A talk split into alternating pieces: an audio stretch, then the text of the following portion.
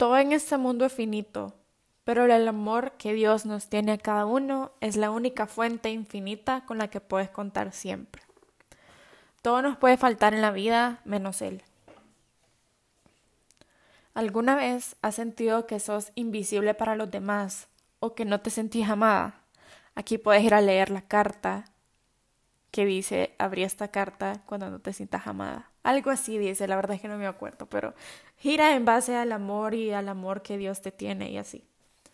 Pero bueno, al escuchar esta alabanza, contemplar las palabras y dedicársela a Dios como una forma de agradecimiento, porque Él ha estado ahí en esos momentos difíciles en los que sentimos que nadie está, y Él es el único que puede llenar nuestros vacíos.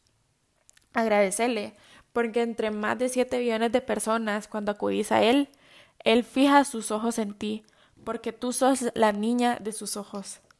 Recordá Mateo 18, versículo 3. El que se haga pequeño como este niño, ese es el más grande en el reino de los cielos. Cuando te sientas sola e invisible, hacete pequeña, busca a Dios en lo secreto y Él te va a recompensar. Agradecele al Creador de la tierra y el universo por también decidir que tenía que haber una versión de ti en este mundo, porque para Él lo vales todo, para Él vales la vida y por eso Él la dio por ti.